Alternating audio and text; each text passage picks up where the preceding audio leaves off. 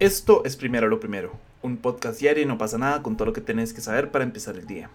Putin logró el apoyo de China en medio de la crisis con Ucrania, YouTube y Facebook bloquean las cuentas de separatistas prorrusos de Ucrania, senadores de Estados Unidos pidió sancionar al expresidente de Honduras como capo de narcotráfico, rescatistas iniciaron la fase decisiva para salvar a un niño que se cayó en un pozo en Marruecos y enero fue el mes más ardiente para la Amazonía colombiana en una década. Recuerden que pueden escucharnos de lunes a viernes a las 6 de la mañana en su plataforma de podcast preferida. Y comencemos con Rusia, ya que el presidente Vladimir Putin logró que el gobierno chino lo apoyara en los principales temas que avivan la crisis ucraniana y básicamente enfrentan a Rusia con los países occidentales. Tanto Putin como Xi Jinping, que es el presidente chino, sí, el presidente de China, firmaron una declaración conjunta criticando la influencia estadounidense y el papel entre comillas, desestabilizador de las alianzas militares occidentales, comenzando por la OTAN en Europa y Asia. Incluso dejaron claro que se oponen a cualquier ampliación futura de la Alianza Atlántica y dijeron que les preocupa la creación de la alianza militar entre Estados Unidos, el Reino Unido y Australia, conocida como AUKUS, en el 2021. Obviamente siento que esto es un movimiento previsible, que se veía venir a kilómetros. Ayer lo hablaba con Kenneth. Estos dos países tienen una obsesión con controlar otros territorios y de ser como relativamente totalitarios en ese sentido y de tener como un pensamiento de superioridad en torno a otros, a otros países. Entonces, realmente es una unión que se veía venir es esta alianza que, obviamente todos sabíamos que iba a suceder. Es súper preocupante, totalmente. Eh, Rusia quiere Ucrania y China quiere Taiwán, entonces que está evitando que estos dos formen una alianza un poco más formal, ya no tanto como de palabra y de declaraciones, y que de verdad tomen cartas en el asunto y digan, ok, vamos a empezar a invadir y que entre ellos dos se unan y, se empiecen a meter más grupos, grupos, grupos y, a vivir en qué, tenemos una tercera guerra mundial. Si bien, como ya les dije, es una jugada política que se veía venir, eh, no deja de ser extremadamente preocupante, pero sí, Qué, qué, difícil como se está poniendo la situación en Ucrania. De hecho, en esa misma línea, YouTube y Facebook bloquearon las cuentas de separatistas prorrusos en Ucrania. En el caso de YouTube, varios canales manejados por las autoridades separatistas de las autoproclamadas República Popular de Lugansk y República Popular de Donetsk quedaron inaccesibles, mientras que Facebook bloqueó la página de la Milicia Popular de Lugansk que esto genera toda una conversación en torno al derecho de libre expresión. Porque es parecido a lo que sucedió con, con, el asalto al Capitolio en los Estados Unidos. ¿Hasta qué punto las plataformas pueden ceder a agrupaciones políticas para que ellos emitan su mensaje? Entonces es una conversación sumamente compleja y con muchísimas aristas que no me voy a echar en este momento,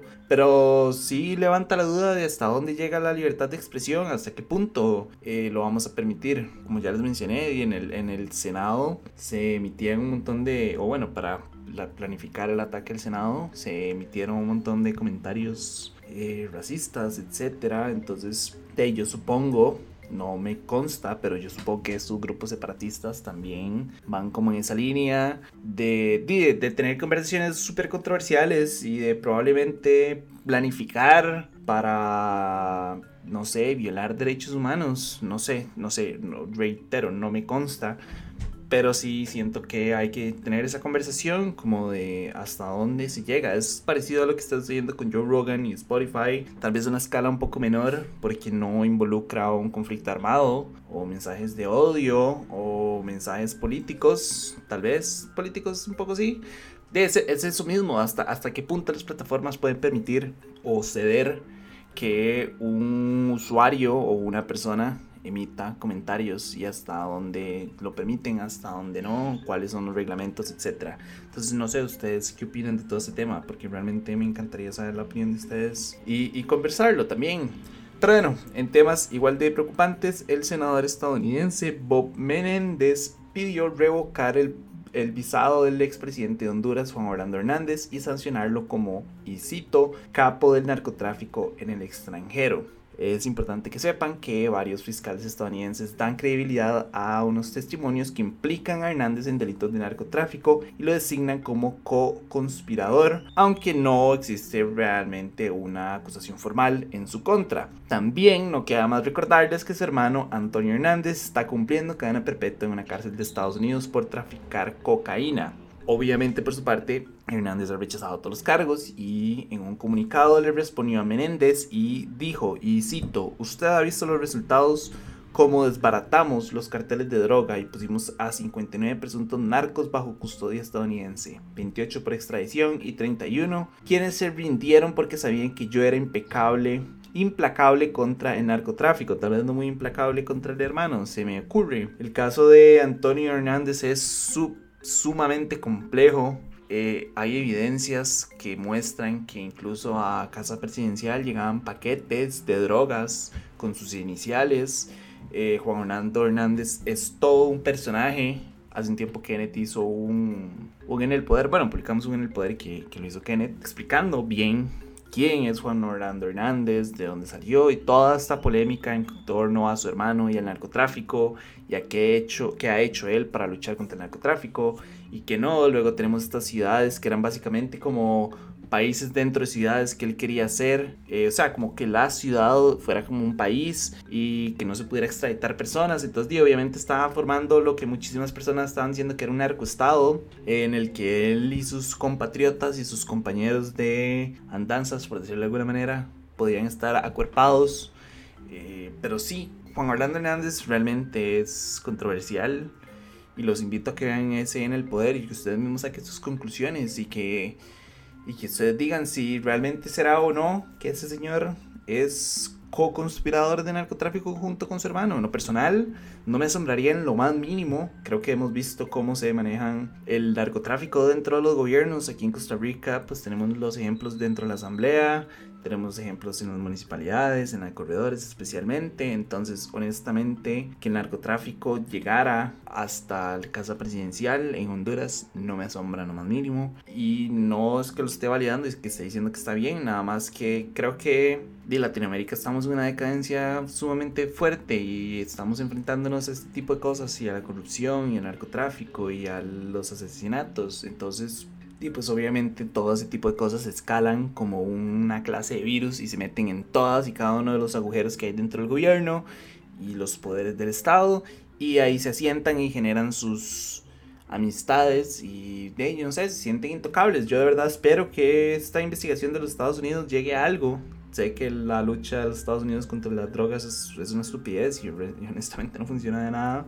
Pero digo, ojalá en este caso específico de verdad se llegue a algo. Dudo que lo denuncien, o sea, probablemente pongan una denuncia formal, pero dudo como que llegue algo, probablemente no, no le encarcelen, no me imagino a Orlando Hernández en una cárcel y eso deja mucho que decir de esta situación. Pero bueno, cambiando de tema, unos rescatistas iniciaron la fase decisiva para salvar a un niño de 5 años que se cayó en un pozo en Marruecos. Ryan, que es como se llama este niño, cayó accidentalmente el martes en un pozo seco, estrecho y de difícil acceso cerca de su casa según estaba leyendo, él estaba jugando y se cayó dentro del, dentro del pozo. A la fecha, los rescatistas le siguen enviando oxígeno y agua, lo que da a entender que Ryan aún está vivo y ya comenzaron la perforación de un túnel horizontal de 3 metros para llegar al niño.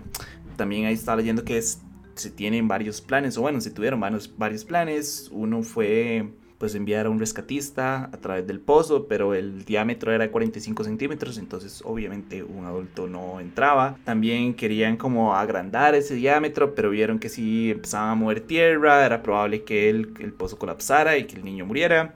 Entonces se tomó la decisión que la mejor opción era construir un pozo horizontal, eh, bueno, un túnel horizontal, o sea, como excavar un túnel que llegue hasta el pozo, abrir ese, esa conexión entre el pozo y el túnel y sacar al niño yo no me puedo imaginar la desesperación que tienen que tener sus papás en este momento. Ustedes se imaginan lo que es que su hijo desde el martes, o sea, ese chiquito ya lleva cuatro días dentro de un pozo, este, a base de agua de los rescatistas. Entonces, y bueno, yo supongo que le están dando comida también, obviamente.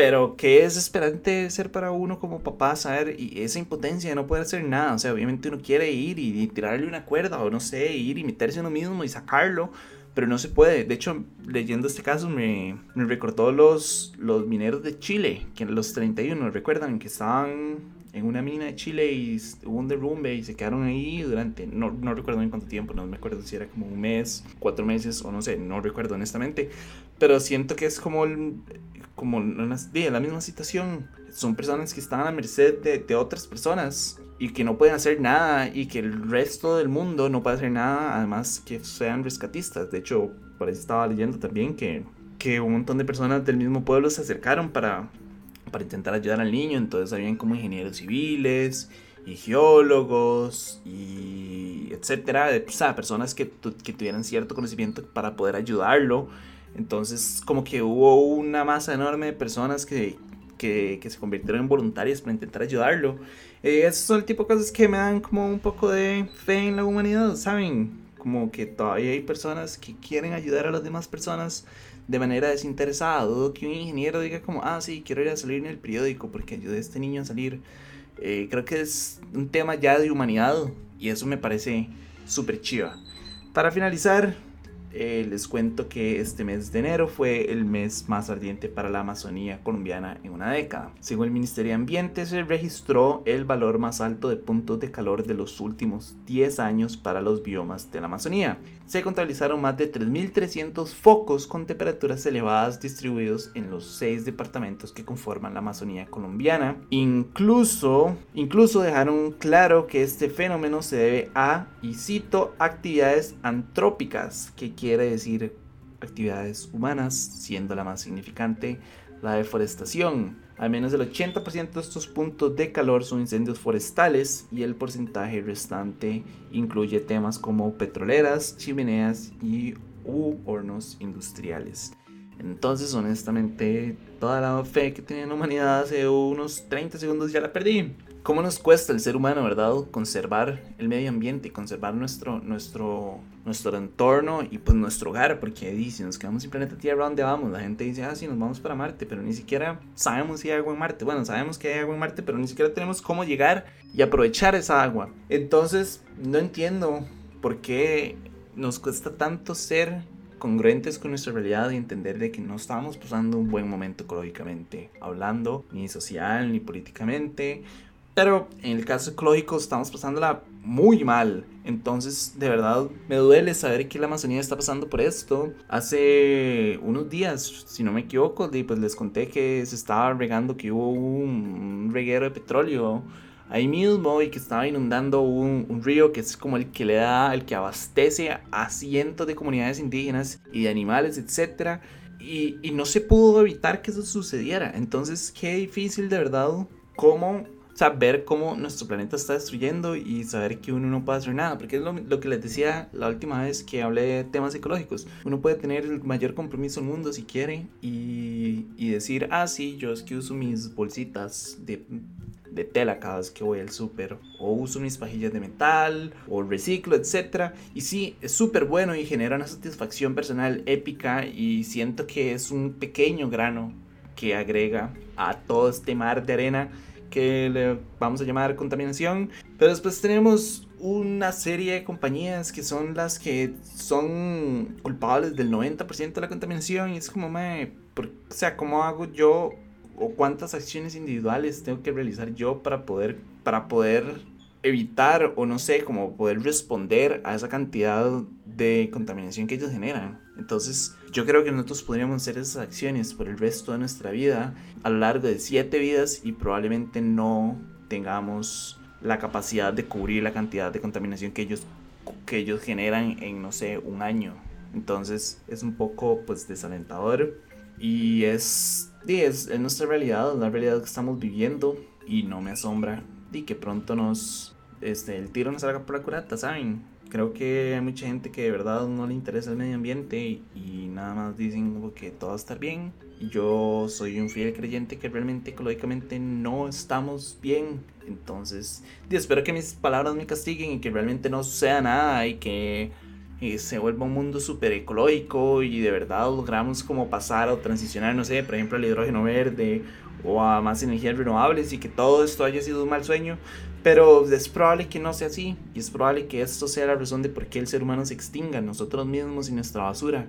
Entonces, sí, no sé, en lo personal, esto tema me, me duele muchísimo, me duele como ver estos documentales de, de los efectos de la contaminación y ver eh, elefantes. Hace poco vi una noticia de unos elefantes comiendo basura porque era lo único que encontraban. O lo mismo está sucediendo en Siberia o hipopótamos comiendo también basura, osos, eh, etcétera. Es como, me que pero bueno, eso fue todo por hoy. Su apoyo hace posible primero lo primero. Recuerden que pueden apoyarnos en patreon.com slash no pasa nada oficial. Y para seguir informándose, recuerden suscribirse a nuestro newsletter diario que pueden encontrar en nuestras redes. De nuevo, gracias y me escuchan mañana. Chao.